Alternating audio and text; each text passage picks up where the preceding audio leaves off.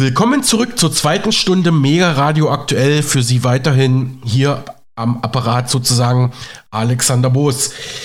Rohstoffe und dazugehörige Investitionstipps waren bereits das gestrige Thema in unserem Gastbeitrag von Marc Friedrich mit dem Schweizer Rohstoffexperten Ronny Stöferle sowie mit Florian Kössler, einem weiteren Experten für Rohstoffe, Bitcoins und Wirtschaftszyklen, wie Stammhörer natürlich wissen. Hören Sie nun den zweiten Teil dieses extrem spannenden Podcasts mit hoffentlich auch für Ihr Anlageportfolio nützlichen Tipps, vor allem in diesen stürmischen Zeiten, zu unter anderem Öl, Gas, Gold und Silber.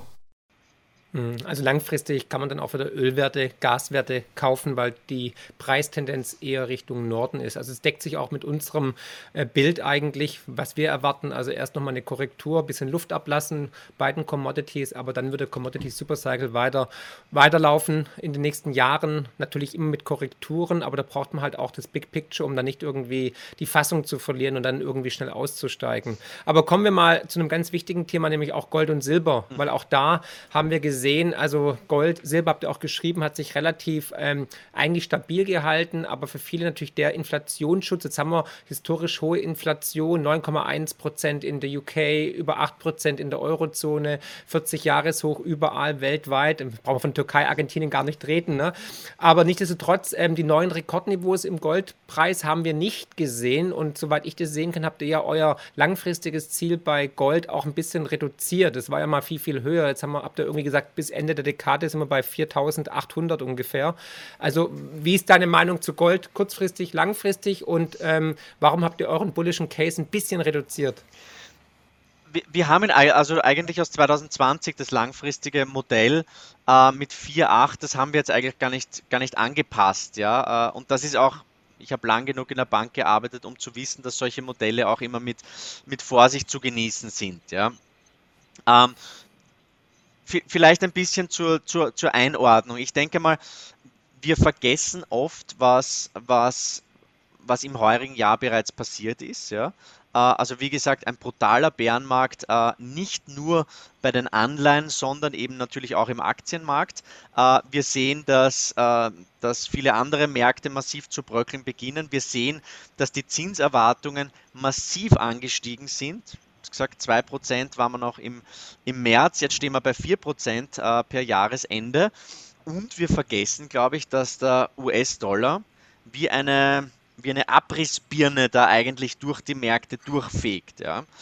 Ähm, also das, das darf man nicht vergessen. Und, und wenn, man, wenn ich mir dann die Performance von Gold anschaue, es ist eigentlich eines der wenigen Assets, das sich gut gehalten hat. Ja? Also auf Dollarbasis sind wir jetzt ein zartes Plus von 0,4% year to date ist natürlich jetzt nicht, nicht überwältigend, aber ähm, für, für, für uns hier in der, in der Eurozone seit Jahresbeginn ein Plus von 8%. Muss man sagen, okay, das ist eigentlich nicht so übel. Gold hat seinen Job ganz gut gemacht. Äh, Im japanischen Yen plus, plus 20% beispielsweise. Ja. Also ähm, insofern glaube ich einmal, muss man schon sich auch diese, diese brutale Stärke des US-Dollars vor Augen halten. Ja. Wir haben auf Eurobasis neue Allzeithochs gesehen. Wir haben gesehen, dass wir ähm, das Gold eigentlich noch in dieser im ersten Quartal wirklich sich, sich, sich famos entwickelt hat. Da hätten wir fast neue Allzeithochs äh, im US-Dollar auch gesehen aber dann eben ab April, wo, man, wo die Marktteilnehmer langsam realisiert haben, hey, die Fed meint es eben doch ernst, ja, äh, mit der Zinserhöhungskampagne, da ging es dann, dann bergab. Ich sehe es ich wirklich, wirklich entspannt. Ähm, ich denke mal, wir haben ähm, beim Gold seitens Commitment of Traders Report Commitment of Traders Report ist für mich nie ein, ein reiner Timing-Indikator. Aber wir sehen da schon, die Netto-Short-Position ist auf, auf 178.000 Kontrakte jetzt gefallen. Zuletzt waren wir da vor zwei Jahren auf diesem Niveau. Wir sehen, dass sich die Commercials, dass die ihre Short-Position massiv reduziert haben und die Long-Positionen erhöht haben. Also, hm, ich glaube, da, da, wer war denn das, wer das geschrieben hat? Ich weiß es jetzt gar nicht mehr.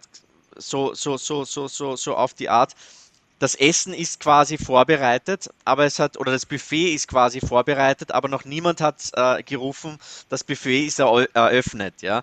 So sehe ja. ich es im Moment ein bisschen beim Gold. Und ich denke schon auch, dass solange dieser, dieser Fed Pivot, wie man im Englischen sagt, also diese Kehrtwende der Federal Reserve, ja, wo sie plötzlich sagen, ja, Inflation kommt jetzt runter, äh, Rezession ist das Thema, wir müssen eigentlich doch wieder ein bisschen davischer werden. Ähm, solange da nichts passiert, darf man sich wahrscheinlich auch vom Gold nicht allzu viel erwarten. Aber wenn Sie auf den geldpolitischen Pausenknopf drücken ähm, und vielleicht sogar eben wieder die Kehrtwende andeuten, ich glaube, dann wird es bei Gold, bei Silber und auch bei den Minern wieder, wieder richtig spannend werden ein Chart, der mich ähm, aktuell äh, ein bisschen grübeln lässt, um da auch ein bisschen Devil's Advocate äh, zu spielen. Also du hast völlig recht, Gold ähm, auch 0,4 Prozent im Dollar, glaube ich, sind eine starke Leistung. Wenn die Aktienmärkte 25 Prozent im Minus sind und auch die Anleihenmärkte, das heißt plus minus null im Gold, da hast du die anderen massiv outperformt. Aber was wir hier sehen, ist ein Chart quasi, wo wir in Orange den Goldpreis sehen und in Blau den, ähm, die inflationsbereinigten ähm, Zinsen auf zehnjährige Staatsanleihen invertiert. Und wir sehen da eigentlich eine recht starke 1 zu 1 Korrelation, die jetzt seit einigen Monaten auf einmal scheinbar gebrochen ist oder vielleicht nur kurzfristig pausiert ist. Und das heißt ja quasi, wenn die inflationsbereinigten Zinsen steigen, dann haben mehr Anleger wieder das Incentive, in Anleihen zu investieren, anstatt äh, nur in Gold zu investieren, wo sie keine Zinsen ähm, bekommen. Und was mich jetzt die Frage quasi ist, wird der Goldpreis hier noch nachziehen und hält er sich eigentlich trotz dieser steigenden Zinsen gerade stabil, aber wird er das wirklich durchhalten oder wird er nicht vielleicht, gerade wenn die Zinsen weiter steigen, doch nochmal etwas zurückkommen, so auf 1500, 1600 ähm, im Gold? Was sind deine Gedanken dazu? Glaubst du, die Korrelation ist jetzt einfach gebrochen, weil wir in einem ja historisch einmaligen Umfeld sind oder bereitet dir das auch so ein bisschen Bauchschmerzen? Ähm, ja, nein, ich meine, das ist, das ist äh, eine, eine ganz zentrale Frage natürlich. Ich meine, die, die, die Korrelation kann sich natürlich in, in zwei Richtungen auflösen. Ja? Ähm, und wenn man sich es auch längerfristiger anschaut, dann muss man sagen, gab es immer wieder solche Phasen der Divergenz. Ähm, ich denke schon, dass man es auch, sagen wir so, ich, ich, ich glaube, es ist, es ist nie das absolute Niveau der, der, der Zinsen oder der Realzinsen, sondern die erste oder die zweite Ableitung, sprich eben die Tendenz und dann eben auch das Momentum. Ja? Ähm, und das, wenn ich jetzt den positiven Case machen äh, äh, äh, äh, möchte, dann müsste man sagen, hey, eigentlich, dass sich der Goldpreis bei diesem massiven Move so gut gehalten hat, ja, ist eigentlich auch ein Zeichen der Stärke. Also so könnte man es natürlich auch interpretieren. Ähm, ich, ich, würde mal sagen, kann ich ausschließen, dass der Goldpreis auf 1600 fällt, ja? Ich wäre ein Scharlatan, wenn ich es wenn machen würde. Ja? Äh, äh, also ich kann mir auch gut vorstellen, dass es so ein, so ein letztes, mein Kollege Mark Wallig hat es jetzt einmal gesagt, ein letztes hawkisches Crescendo gibt, ja, äh, wo dann nochmal wirklich ein, ein, ein, ein Abverkauf äh, stattfindet, nicht nur im Gold, sondern eben auch bei den Aktien, wo die Yields noch einmal höher gehen etc., kann ich mir gut vorstellen. Aber irgendwo, und ich glaube, dieser Punkt, da sind wir noch ein bisschen davon entfernt. Vielleicht wird das irgendwie so äh, Mitte, Ende September soweit sein. Irgendwann wird der Schmerz einfach zu groß werden. Ja? Irgendwann mhm. wird der Druck auf die Federal Reserve zu groß werden. Ähm, wenn ich jetzt mit US-Kollegen spreche, Jay Powell steht massiv unter Beschuss. Ähm, da gibt es auch innerhalb des, des FOMC-Boards mittlerweile immer lautere Stimmen, was an und für sich ähm, ein, ein, absolutes No-Go war, dass es da auch einmal einen, eine, eine Dissenting Opinion gibt. Das hat es, glaube ich, zum letzten Mal, es war immer alles einständig wie, äh, wie, wie, wie, im Kommunismus. Aber jetzt heißt es, ich glaube, zum ersten Mal seit 2005 wird es da einen, einen, einen Dissenter geben, der eben einen noch stärkeren Zinsschritt erwartet oder erhofft. Also da, da grummelt es wirklich gewaltig und man darf sich auch, man darf, glaube ich, nicht unterschätzen, ähm, im Zweifelsfalle, wer ist denn der Federal Reserve wichtiger? Ist es die Main Street oder ist es die Wall Street? Ähm, ich habe da so meine Zweifel, dass es die Main Street ist. Ähm, ja, also irgendwann wird, ja. mhm. irgendwann wird dieser Punkt, glaube ich, kommen, wo der Schmerz zu groß wird und da eben dann diese Trendwende vollzogen wird. Und da hat man schon historisch gesehen, dass Gold eigentlich relativ rasch diese Wende antizipiert. Und vielleicht ist das auch ein bisschen die, die, die Antwort auf deine Frage, Florian, dass das Gold sich jetzt quasi schon auch ein bisschen auf diese Kehrtwende vorbereitet. Ja? ähm, und das Gold eigentlich schon ein bisschen sieht, dass, ähm, dass diese Kehrtwende seitens der Notenbanken kommen wird. So könnte man es natürlich interpretieren, aber ganz ein spannender Chart und, und, und ich glaube, den werden wir beide weiterhin sehr, sehr intensiv verfolgen. Ich glaube, dass genau das Argument hat auch Jesse Felder in einem unserer letzten Interviews gemacht, dass er auch eher das positiv sieht und äh, sagt, krass, was für eine Stärke Gold zeigt, obwohl die Zinsen ja. ähm, ähm, so stark steigen.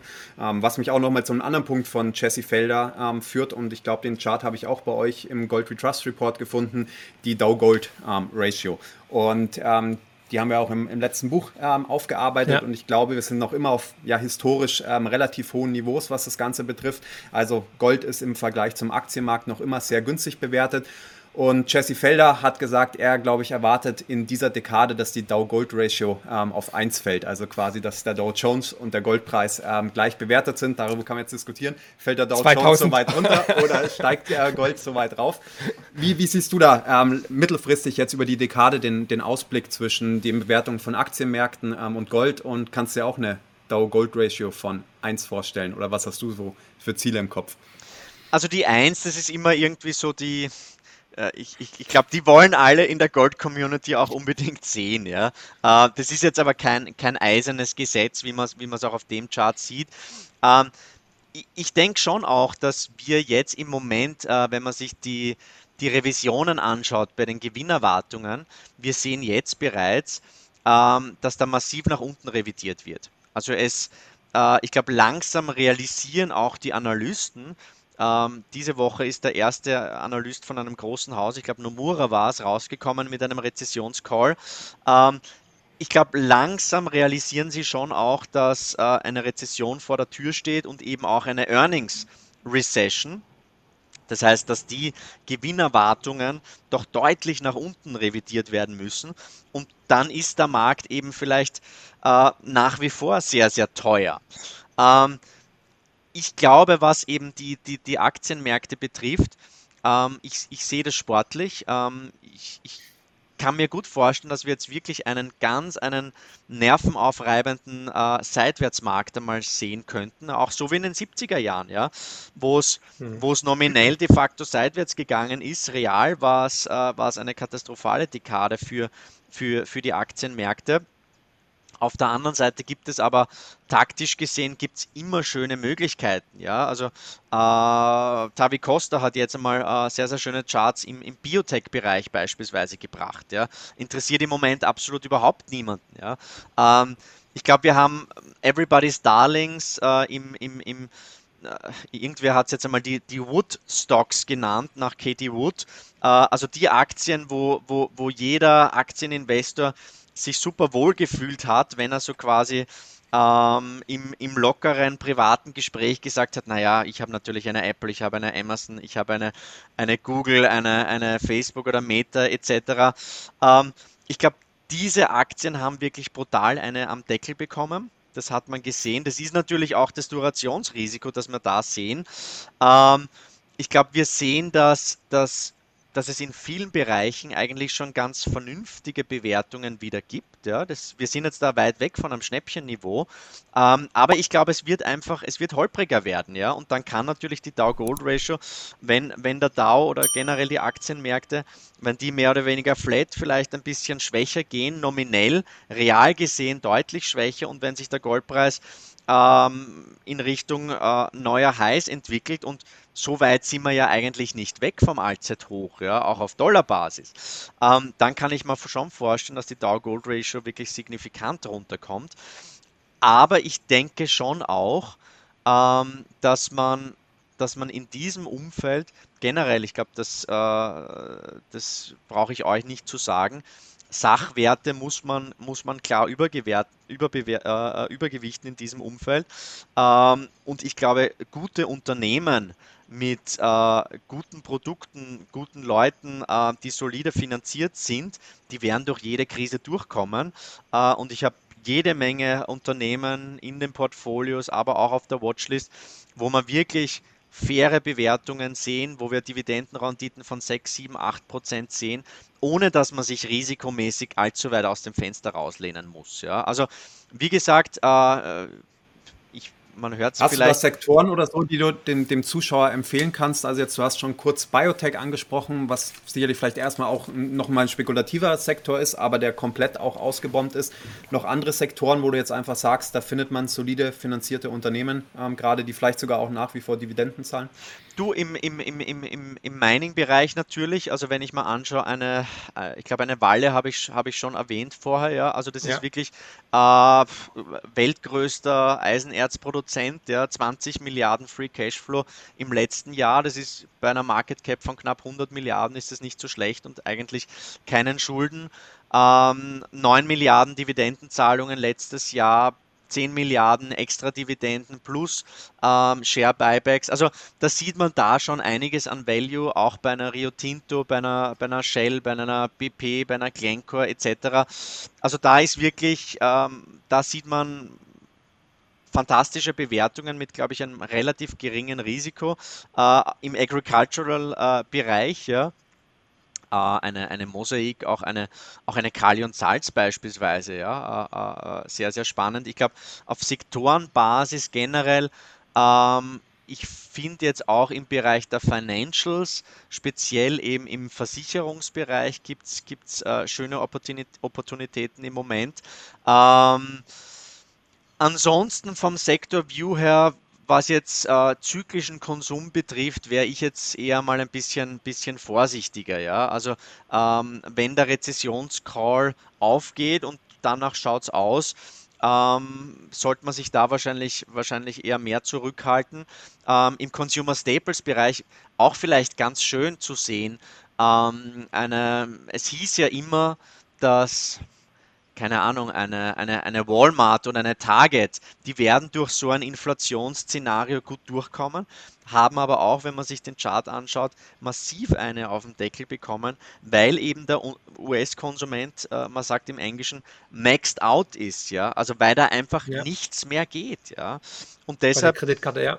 De, de, deshalb bin ich da auch immer ein bisschen skeptisch, wenn es heißt, naja, die kommen da durch die Inflationsphase problemlos durch. Da erkennt man schon, dass, äh, und das merkt man natürlich auch im persönlichen Umfeld, dass ich glaube, das Ausgabeverhalten, das wandelt sich jetzt gerade im Moment brutal. Wir, wir sind da vielleicht noch ein bisschen so in diesem Post-Corona- ähm, äh, in dieser Post-Corona-Stimmung, wo wir uns denken, na, jetzt sind wir zwei Jahre eingesperrt gewesen, jetzt hauen wir den Hut drauf, jetzt, jetzt, jetzt geben wir aus, ja, jetzt fahren wir auf Urlaub, jetzt kaufen wir uns das. Ähm, aber ich glaube, das, das, das wandelt sich jetzt gerade und das wird im Herbst und im Winter, glaube ich, sehr, sehr spannend werden. Äh, Stichwort eben auch Energiepreise.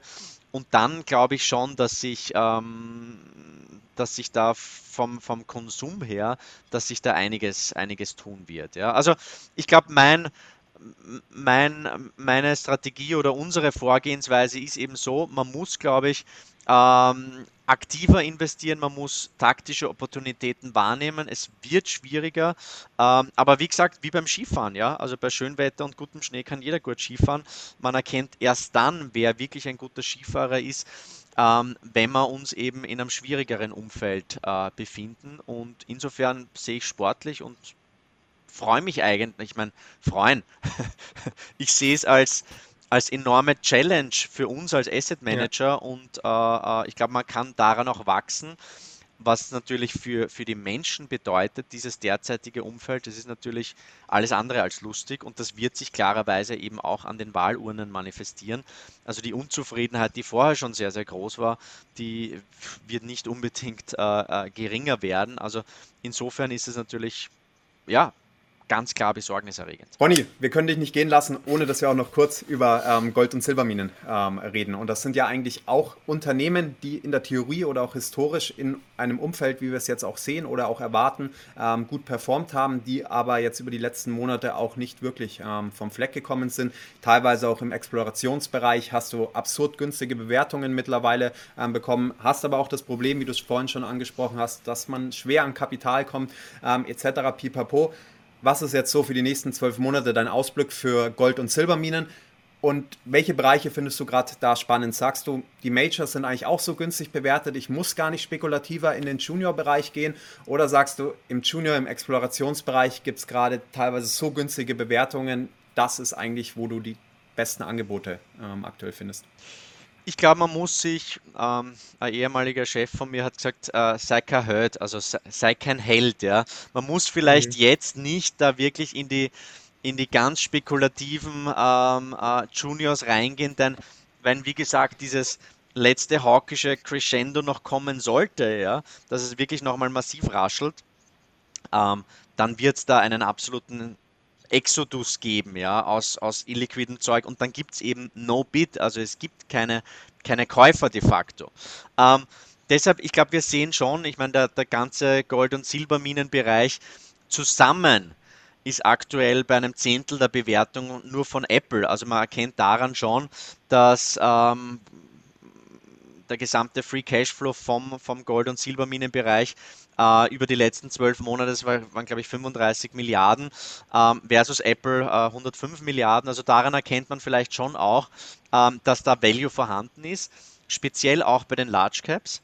Ähm, wir sehen ein bisschen, MA springt langsam an. Äh, was haben wir zuletzt gesehen? Yamana Goldfields, ein Deal, der mich ein bisschen verwundert hat. Es gab fantastische Deals, ja, Agnico, Kirkland hat mir sehr, sehr gut gefallen. Ähm, Orla jetzt mit, äh, mit, mit Gold Standard. Also es tut sich schon ein bisschen etwas. Aber auch hier, ich glaube, man muss, man muss es jetzt nicht übertreiben. Man kann jetzt wirklich ähm, langsam, sukzessive in den Markt reingehen. Ja, ich würde jetzt nicht äh, wirklich alles äh, äh, äh ähm, da auf eine Karte setzen. Ich glaube, der Sektor wird wenn es eben den Druck auf diesen geldpolitischen Pausenknopf gibt, ja, wenn es die Kehrtwende gibt, dann wird der Sektor wahrscheinlich relativ schnell nach oben gehen. Kann ich mir sehr gut vorstellen. Ein Bereich, der mir äh, sehr gut gefällt, ist der Royalty- und Streaming-Bereich, äh, wo man einfach auch einen gewissen Inflationshedge hat. Ja. Die Unternehmen auch hier, da gibt es äh, eine schöne Branchenkonsolidierung im Moment. Also das glaube ich ganz spannend, aber ähm, ich glaube, wie gesagt, und so machen wir es auch im Fonds im Moment.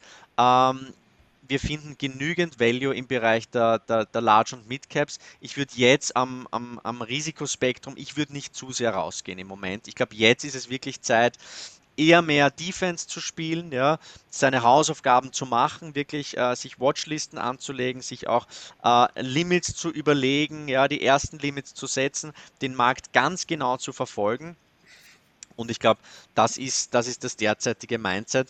Die Bank of America hat es jetzt zuletzt einmal ganz schön äh, äh, formuliert. Die sprechen von, von FANG 2.0, Fuels, Aerospace, Agriculture, Nuclear and Renewables und Gold and Metals.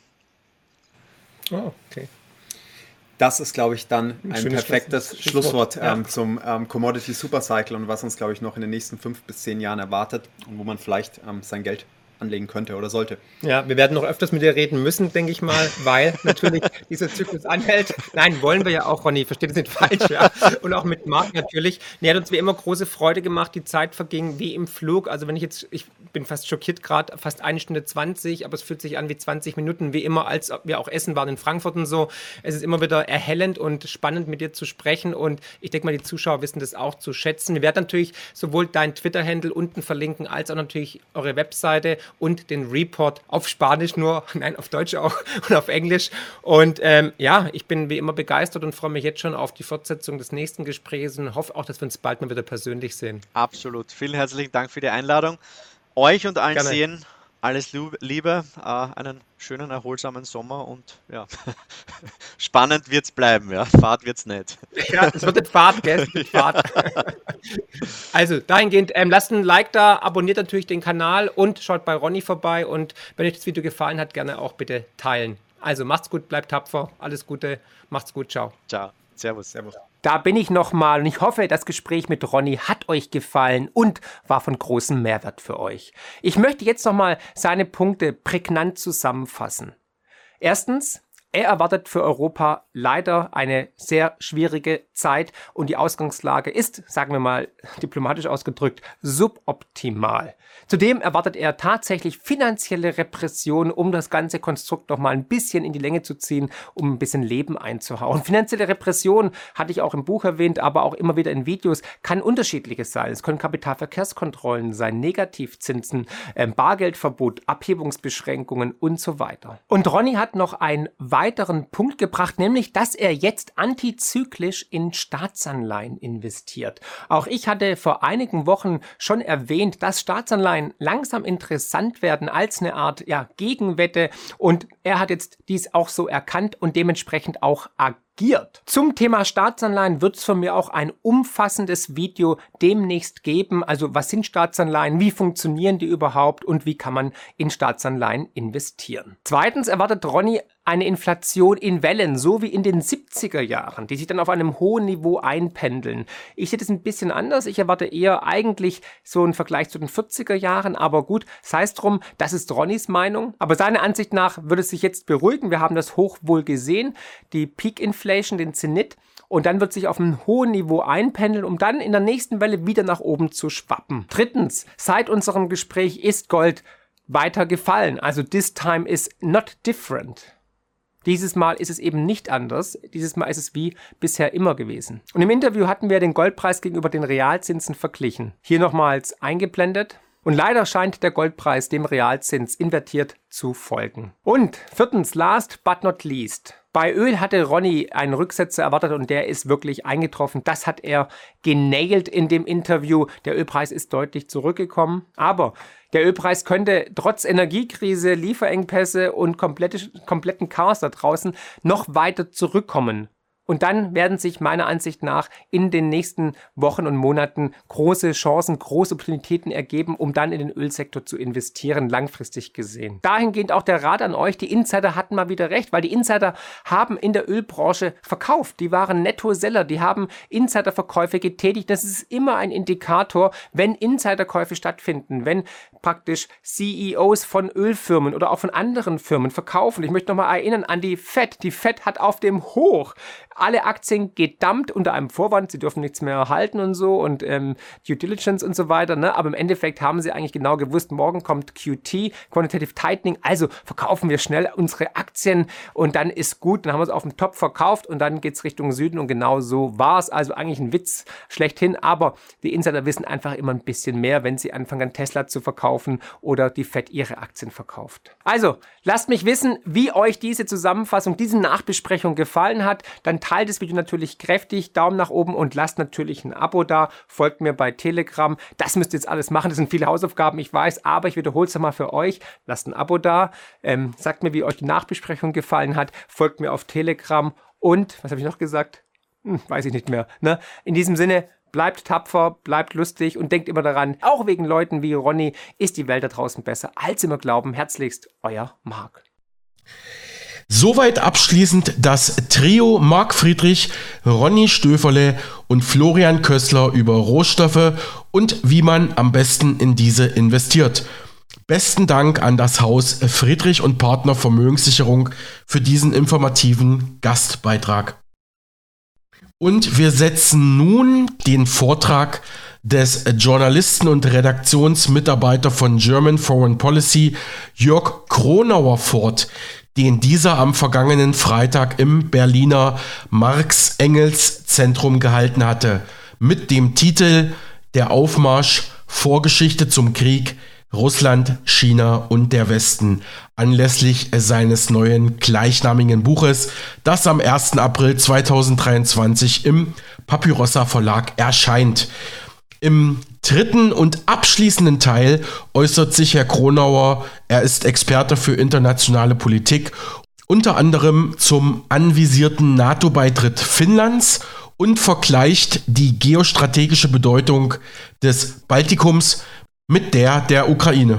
Also der finnische äh, NATO-Beitritt, der ist sicherlich eine sehr unangenehme Sache, vor allem äh, weil da auch die Versorgungsrouten in Richtung Norden, ne, in Richtung Stützpunkte von der äh, russischen Nordflotte da plötzlich äh, sozusagen in die Schussweite geraten. Und das ist, äh, da ankert ja auch die Ähm, da ankern die russischen Atom-U-Boote, die die Zweischlagsfähigkeit sichern sollen. Also da wird das dann schon sehr heikel. Alles ein bisschen eingeschränkt, weil Finnland war ja eh schon eng an der NATO dran im wirklichen Leben. Ne, also insofern, aber gut, es ist natürlich nochmal eine Verschärfung der ganzen Situation. Ähm, ja, ist ein Krieg zwischen Atommächten denkbar. Man muss hoffen nicht, ne, aber wie das wirkliche Leben ausschaut, werden wir hoffentlich nicht sehen. Äh, nur das Ding ist, äh, das kann nicht die Ausgangsbasis für eine Militärstrategie sein unter gegebenen Verhältnissen. Also es ist ja nicht so, dass, sagen wir mal, Russland sich jetzt hinstellt und einfach seine Atomstreitkräfte aufrüstet und ansonsten den Rest der Armee abrüstet, weil es sich ja mit atomarer Abschreckung verteidigen könne. Also so funktioniert das nicht. Das heißt also, im gegenwärtigen militärischen Leben ist es schon so, wenn eine Seite ein bestimmtes Bedrohungspotenzial hat, dann muss die andere Seite zumindest ein Abwehrpotenzial dagegen setzen können unter Umständen. Unter Umständen. Ähm, deswegen äh, ist eben diese ganze ähm, Sache mit den Militärstrategien und äh, auch mit äh, eben einer strategischen Tiefe, die benötigt wird und äh, mit einem Kräfte, strategischen Kräftegleichgewicht, ist halt wirklich wichtig, ähm, trotz der atomaren ähm, Lage. Ähm, Myanmar, ähm, langes Kapitel auch, also Myanmar ist ein Land, bräuchten wir jetzt eine Weltkarte, aber man kann es abstrakt machen, glaube ich auch. Also Myanmar liegt, wenn man so will, also China ist ja ein riesiges Land. Und China hat ein großes Problem, denn es gibt viele große Probleme. Eins ganz besonders, denn es ist auf Öl- und Gasimporte angewiesen. Wo kommen die her? Die kommen sehr häufig aus dem Mittleren Osten her. Ne, das heißt, die werden da durch den Indischen Ozean geschippert und dann halt äh, durch die Straße von Malakka hindurch zwischen Singapur, Malaysia und ähm, Indonesien.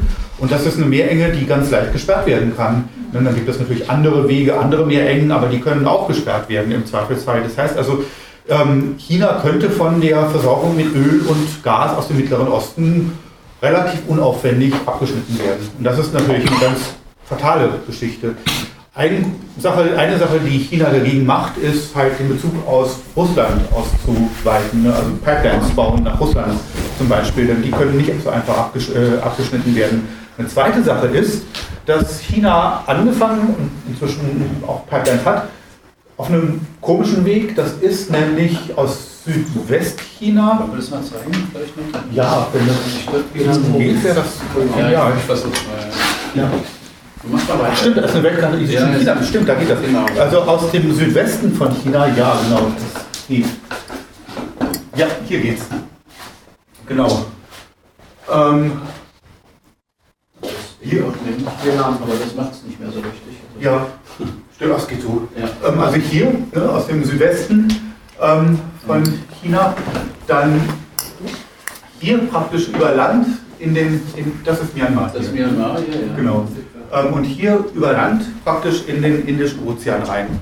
Ne, das ist eine Abkürzung, deswegen, dann muss man nicht diesen langen und leicht sperrbaren Weg hier, diese ganze Route lang nehmen. Ne, dann kann man direkt, Diese geht hier dann. ja genau, hier wäre die Straße von Malakka hier durch. Das ist also so die geostrategische Lage praktisch. Und ähm, das ist der Grund oder eine Überlegung, warum ähm, China eben da Pipelines gebaut hat, auch Verkehrskorridore gebaut hat, ist gar nicht so einfach, denn es ist ziemlich bergig da, dieses Gebiet, also eine aufwendige Sache, aber das haben die geschafft. Ist übrigens, hat eine alte Geschichte. Ne? Im Zweiten Weltkrieg war das eine Zeit lang eine Versorgungsroute, die die Briten damals gebaut haben, ne, um halt äh, ja, damals die Republik China versorgen zu können. Also gab es schon mal, aber jetzt neue Auflage auch mit Pipelines für Erdöl, Erdgas. Und ist natürlich jetzt für China eine ähm, schwierige Sache, dass die Lage in Myanmar so eskaliert und äh, ja, der Krieg, der Bürgerkrieg dort ja, solche Ausmaße annimmt. Sehr heikel das alles. Ähm, mit den Medien, die deutschen Medien spielen eine völlig fatale Rolle insgesamt. Also man fragt sich ja wirklich manchmal, was die da, was die da tun. Also ähm, wie, wie, soll, wie soll man, also was aktuell produziert wird, ist schlicht und einfach ein Zerrbild. Es gibt zwei Studien aus den letzten 12, 13 Jahren dazu, die versucht haben, das aufzuzeigen. Eines ist eine Studie der Heinrich-Böll-Stiftung von 2010, würden die heute sicherlich nicht mehr machen, ne? also die Gründen. Aber damals haben sie es noch gemacht, warum auch immer. Und bei der Studie kam schon raus, dass also höflich formuliert die deutschen Medien über China ein Zerrbild formulieren, was auf koloniale Stereotypen sogar zurückgreift. Also ganz fürchterlich. Vor, ich glaube, eineinhalb, zwei Jahren rausgekommen, eine Studie der Luxemburg-Stiftung, selbes Ergebnis. Beide im Internet greifbar, sehr lesenswert, ähm, aber ein klares Urteil über die deutsche Medienberichterstattung. Ein ähm, subjektives Erlebnis. Ich, als ich das erste Mal in China war, bin ich mit einem damals noch total neuen Nachtzug gefahren das war also aus ähm, Beijing nach Xi'an. Das war wirklich toll. Also hochmoderner Nachtzug, besser als alles, was die Deutsche Bahn damals hatte. Ich war beeindruckt. Wir sind zurückgekommen und ich lese die Süddeutsche Zeitung und es steht zwei Wochen später ein Artikel drin über genau diesen Zug. Und ich kannte den ich bin damit gefahren. Stand drin, das ist ein Schrottzug, da rennen Ratten durch, alles schlecht, es stinkt und ich habe mich gefragt, soll, ne? Aber das trifft irgendwie die Qualität der deutschen China-Berichterstattung. Es ist wirklich bitter, das sozusagen. Ich finde das aus vielen Gründen bitter und, und unter anderem deswegen, weil die hiesige Öffentlichkeit, und das sind nicht nur wir, das sind auch Entscheidungseliten, die kriegen ein völlig falsches Bild von China. Und das ist doch hochgefährlich. Ne, wenn man mit einem völlig falschen Bild von China an die Sache rangeht, aus Sicht der herrschenden Kreise hier, ist es egal, ob wir ein falsches China-Bild haben. Das macht denen nichts. Ne? Aber wenn die eigenen Vorstandschefs und die eigenen, ähm, die eigenen Ingenieure, die rüberfliegen, wenn die ein falsches China-Bild haben, da wird es dann problematisch. Ne? Und das leisten sie sich aber. Gut, ähm, was Tier Online angeht, muss ich passen. Ähm, ich weiß nicht mehr, wenn genau, muss ich passen. Ähm, bin wäre für eine Ergänzung aber durchaus offen. Sie hatten ja das Beispiel T-Mobile in den USA gebracht. Aber das ist Ach, natürlich so. neu, dass ein Konzern letztlich ja. eine Redaktion gründet. Ja. Ja, genau. Äh, ich muss passen, weil ich ehrlich gesagt das nicht speziell beobachtet habe und ähm, vor allem als Agenturquelle verwende manchmal. Aber das wären, ja. T-Online gehört ja nicht mehr T-Mobile, es gehört ja zu Ströer. Mhm. Das heißt bloß noch T-Online, warum auch immer. Ah. Gut, aber. Ja. Okay, ja, das mit den Gesellschaften, das ist eine eigentlich wirklich hoch, hochwichtige äh, Frage. Also äh, welche Gesellschaften stehen genau dahinter? Ähm, ich habe versucht, das ein bisschen mit der Ökonomie einzufangen. Ne? Ökonomie ist ja ein wichtiger Faktor von Gesellschaften und wir könnten uns da sicher jetzt ganz lange darüber unterhalten, die, ähm, über die Entwicklungspotenziale von Gesellschaften. Was Russland angeht, gab es seit den frühen 2000er Jahren eigentlich den Versuch, verstärkt dann so ab 2008, 2009, Russland und ja, Russland ökonomisch und auch gesellschaftlich zu modernisieren ein Stück weit. Das lief damals über eine Modernis Modernisierungspartnerschaft, die Russland und Deutschland geschlossen haben. Die Idee war erstmal eine auf, auf der ökonomischen Ebene, halt äh, Modernisierungspotenziale aus der deutschen Industrie nach Russland rein zu transportieren, das aber durchaus auch auf breitere Füße zu stellen. Das hat schlicht und einfach nicht geklappt. Also die deutsche Seite hat da nicht geliefert, hat ja wahrscheinlich auch nie ein Interesse dran zu liefern. Ähm, ich tue mich da mit einer Beurteilung wirklich und mit einer Einschätzung sehr schwer. Ähm, ich persönlich würde denken, dass da dieser Versuch gescheitert ist, ähm, ja, man dieses Scheitern erstmal hinnehmen muss als eine Tatsache. Und ich denke auch eine Gesellschaft, die so wie die russische doch sehr stark ähm, durchzogen ist von wirklich ähm, Partikularinteressen und ähm, die inzwischen, die zwar noch ein großes Bildungsniveau hat, aber die gehindert wird ähm, durch eine ökonomisch wirklich teilweise desolate Lage in, in, in, Teilbereichen eben, dass es da sehr schwierig sein kann, diese Gesellschaft wirklich, ähm, wirklich zu modernisieren. Aber da können wir ähm, sicherlich auch ähm, äh, ähm, wichtig, das äh, zu diskutieren. Was China angeht, denke ich, da sind die Modernisierungspotenziale wirklich gewaltig, also meiner Ansicht nach. Einfach, ähm, auf, also es läuft ökonomisch relativ rund, es, es gibt ein wirklich hohes Bildungsniveau, es gibt ähm, eine alte Kultur, die dieses Bildungsniveau trägt im Bewusstsein der chinesischen Gesellschaft. Ähm, also so auf subjektiver Ebene sind da auch sehr viele Voraussetzungen da.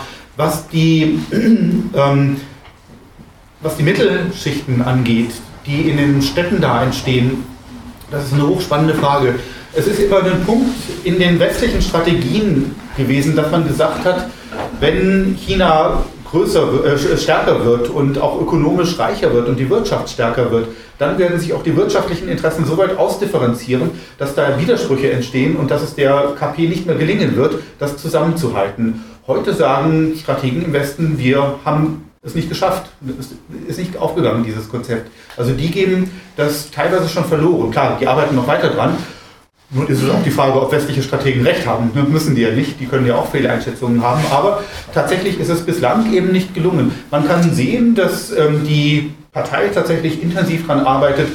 Man sieht das an Leuten wie Jack Ma zum Beispiel, ne? also diesen hier IT-Großkapitalisten, äh, äh, den sie wirklich knallhart in die Schranken gewiesen haben und sie machen es auch an anderer Stelle. Das heißt, da gelingt es ihnen wirklich, ähm, ja, Leute zurückzustutzen, also Großkapitalisten zurückzustutzen, die hier im Westen so nicht zurückgestutzt werden. Also vielleicht reicht das politische Potenzial aus, um diese Gefahr des Auseinanderbrechens da ähm, eben einzuhegen. Ja, und die Frage ist natürlich auch eben mit den Mittelschichten in den Städten, die wollen mitreden.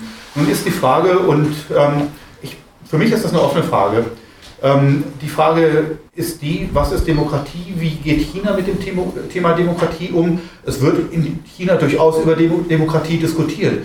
Es gibt Umfragen, laut denen in China große Mehrheiten der Auffassung sind, dass sie in ihrer Gesellschaft eine demokratische Gesellschaft haben. Die Frage ist, was versteht man unter Demokratie? Ne? Versteht man bürgerliche Demokratie, wie wir im Westen das haben, oder versteht man das, ähm, wie das in China läuft darunter? Und das hat ja ganz viele Facetten. Also es wird ja immer gesagt, es wird in China alles ökonomisch von oben durchgedrückt, faktisch. Aber was nicht dazu gesagt wird, dass es in China immer wieder soziale Proteste gibt, ne? auch wilde Streiks zum Beispiel. Und in China werden, ich kenne jetzt keine Statistik dazu, äh, dazu, aber meinem subjektiven Eindruck nach, werden in China mehr Chemiewerke, die Dreckschleudern sind und Eisenbahnstrecken, die irgendwas alte Siedlungen kaputt machen, verhindert, als das hier im Westen der Fall ist. Ne, also Shanghai zum Beispiel, ich meine, es wäre die Flughafenstrecke gewesen, die die anders legen mussten wegen Protesten, ich bin mir nicht mehr sicher. Ähm, ne, also die soziale Teilhabe sozusagen funktioniert durchaus. Man hat das jetzt ja gesehen bei den Corona-Protesten. Ne? Und was ist passiert? Sie sind nicht niedergeknüppelt worden, es wurde ihnen stattgegeben, kann man sich auch drüber streiten, anderes Thema. Ne? Aber das Bild ist wirklich viel facettenreicher und wie Mittelschichten damit umgehen, mit, mit solchen Möglichkeiten der anderen Teilhabe sozusagen, ich finde das eine spannende Frage, aber ich halte es nicht für ausgemacht, dass das eine Bruchlinie ist. Die, ähm, ja, ja, die EU-Erweiterung. Ich finde ja, ähm, das ist die US-Perspektive draus und die ähm, drauf, die du ähm, kennzeichnest, und die ist tatsächlich sehr stark. Es gibt, ähm, das ist wahrscheinlich in Frankreich auch stärker als hier, es gibt durchaus eine europäische Perspektive darauf und den Versuch zumindest ähm, halt, ähm, das war ja der Versuch, praktisch eine EU-Armee zu schaffen. Ne? Das, was Macron noch 2017 in seiner Rede an der Sorbonne gefordert hat. Und ähm, das halte ich nicht nur für einen Versuch, jetzt praktisch da was ähm, im Sinn der Vereinigten Staaten zu tun. Klar, die haben immer gesagt, natürlich erstmal den europäischen Teil der NATO stützen. Weil alles andere wäre ein offener Aufstand gegen die USA praktisch, eine, eine einständige EU-Armee zu fordern. Man äh, muss da also in diesem, ähm, ich würde schon als ein Kampffeld ähm, betrachten. Da muss man natürlich Begriffe wählen, die ähm, auf allen Seiten kompatibel sind erstmal. Aber da würde ich schon so einen Versuch sehen, eine eigenständige ähm, europäische Komponente, Komponente aufzubauen. Letztlich, letztlich äh, geht das ja zurück bis Strauß, ne, der Airbus halt aufgebaut hat als Konkurrenten zu Boeing. Das scheitert immer wieder, die kriegen das nicht hin, die EU-Armee geht es nicht. Und das ist sicherlich auch ähm, Teil eben des Durchdrückens der USA. Es spricht sehr viel dafür, äh, dass die Vereinigten Staaten da am längeren Hebel sitzen und dass sie also diese eigenständigen Versuche ähm, eben immer wieder klein kriegen. Und dann ist die EU auch nützlich ne, als stabilisierender Faktor für die USA. Aber ich, also ich, ich würde da schon ähm, ein eigenständiges ähm, Bestreben äh, das, das Bestreben sehen, einen eigenen eigenständigen Faktor aufzubauen. Ähm, unbeschadet der Tatsache, dass es natürlich auch für die NATO nützlich ist, ne, wenn Rumänien und Bulgarien nicht irgendwie in oligarchische Gesellschaften zerfallen, sondern halt halbwegs funktionierende Staaten sind.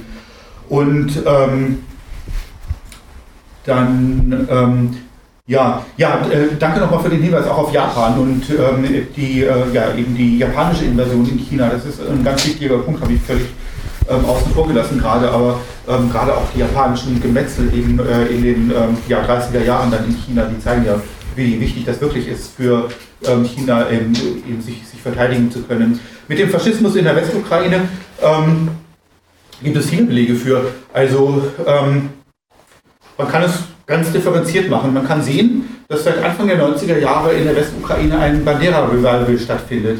Ne, die Bandera-Denkmäler, die dort aufgestellt worden sind und der Bandera-Kult, der da vorangetrieben worden ist, in Lviv oder Ivano-Frankivsk oder wie die Städte da alle heißen, das lässt sich gut dokumentieren. Das ist auch, ähm, teilweise findet man das sogar bei Wikipedia, ne?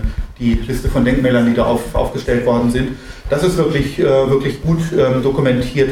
Man kann das auch anders nachvollziehen. Man kann es nachvollziehen darüber, wie seit Anfang der 90er Jahre, das ist so eine doppelte Entwicklung gewesen. Zum einen gab es Anhänger von Bandera, die in der Westukraine überwintert haben.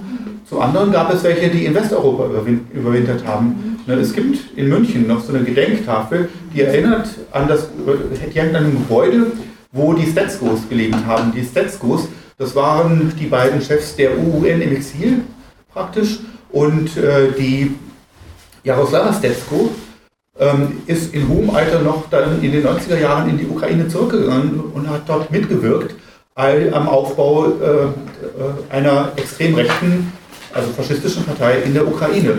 Ähm, das ist alles ein langes und ähm, komplexes Kapitel, aber man kann sehen, dass bei den Bürgermeistern heute in der Westukraine, ich meine, es wären drei Großstädte, können zwei sein, ich muss nochmal nachschauen, aber definitiv zwei ähm, westukrainische Großstädte werden regiert von einem Bürgermeister der Partei Svoboda. Und diese Partei, das ist eine, die sich dezidiert in der Tradition dieses ähm, Bandera sieht, ne? also dieses Bandera-Faschismus, das ist ihr großer Held.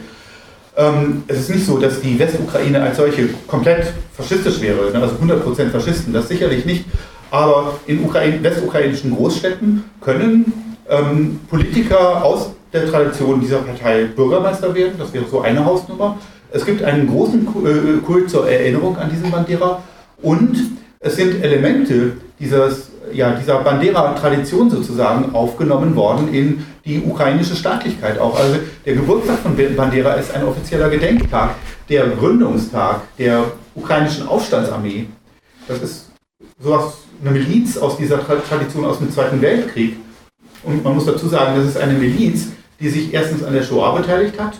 Sie hat nur deswegen nicht mehr Juden umgebracht, als sie getan hat, weil vorher die Deutschen da waren und ganze Arbeit geleistet haben. Man muss das ja wirklich so drastisch sagen.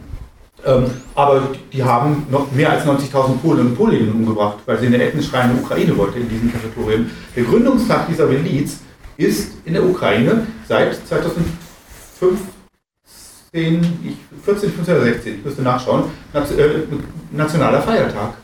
Ne? Also muss man sich klar machen. Und der Gruß im ukrainischen Militär, das ist Sarah Ukraini. Ne? Und Sarah Ukraini kennen wir, ne? das ist, der, ja, ist heute bekannt, aber das ist ursprünglich der alte Gruß der ukrainischen Faschisten. Historiker vergleichen das gerne mit dem deutschen Gruß Sieg Heil. Ne? Also nicht Heil Hitler, das wäre jetzt zu drastisch, sondern Sieg Heil. Ne? Ja, also da, das sind äh, Punkte, wo man das sieht. Ja, und gar keine Parteinahme. Ähm, ich würde sagen, das kann man nicht machen. Also man kann es abstrakt machen und es ist auch ein relativ, ich finde es einen relativ verlockenden, weil bequemen Standpunkt. Denn ähm, ja, man kann einfach so tun, ähm, als ob man außerhalb der Gesellschaft und außerhalb der Politik stünde und sich jetzt beide Seiten anschauen.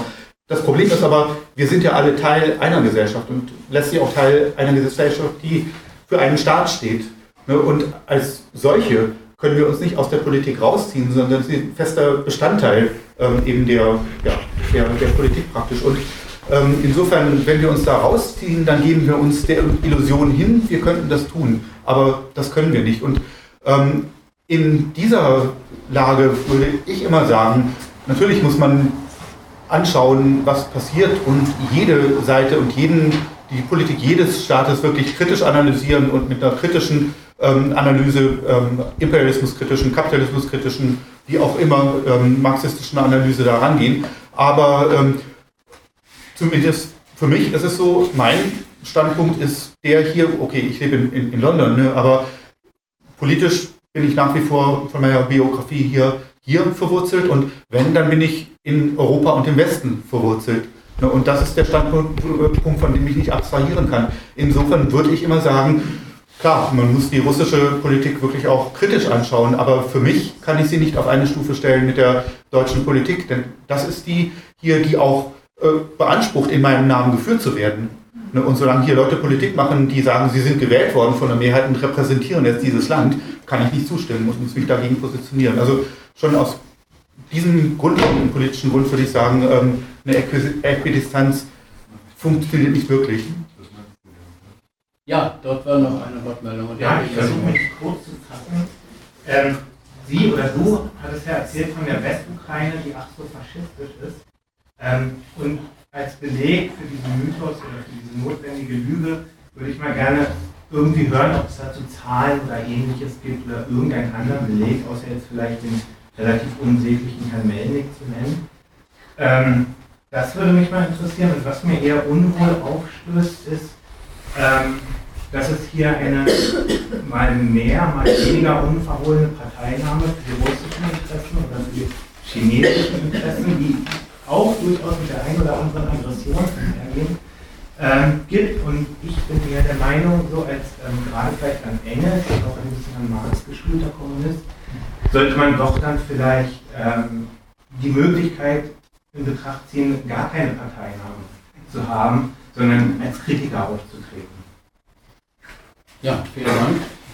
So, jetzt hat der Jörg äh, wieder eine ganze, äh, ein ganzes Bündel von Fragen und Anmerkungen. Und du hast jetzt aber auch wirklich Zeit, also um, bis wir enden um 21 Uhr in der Regel. Also mhm. du hast jetzt wirklich die Möglichkeit, das ausführlich noch anzumachen. Ja, ich probiere es mal. Ich hoffe, ich vergesse nichts.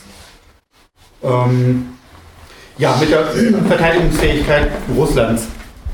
Ähm, warum ist die Ukraine wichtiger als das Baltikum? Ähm, ich meine, ähm, das eine ist, ähm, dass die Ukraine einfach vom, von der Masse her, von, von der Fläche her viel größer ist. Ne? Das heißt also, und ähm, da sind sozusagen die militärischen Mittel, das Eindämmen, das einzudämmen, eine potenzielle Aggression über die Ukraine, die wären ungleich größer, als das im Norden der Fall ist, ne? bei, äh, im Baltikum. Abgesehen davon ist natürlich, sind die äh, baltischen Staaten NATO-Staaten. Das heißt, wer dort angreift, greift die NATO an. Und das kommt für Russland, denke ich mal, nicht äh, realistisch in Frage, jedenfalls nicht unter äh, gegenwärtigen, ähm, unter gegenwärtigen Umständen. Also das sind viele Gründe, die aus russischer Perspektive jetzt dagegen sprechen würden. Aber es ist auch ein kleineres, eingeschränkteres Gebiet, äh, um das es dabei geht. Ne? Und äh, auch eines, was, was leichter zu kontrollieren ist als eben diese riesige Ukraine. Ja, es ist eine Punktlandung geworden. 21 Uhr. Oh, ganz, ganz herzlichen Dank, Jörg, für diesen Vortrag, für die Antworten. Überhaupt, dass du nach Berlin gekommen bist.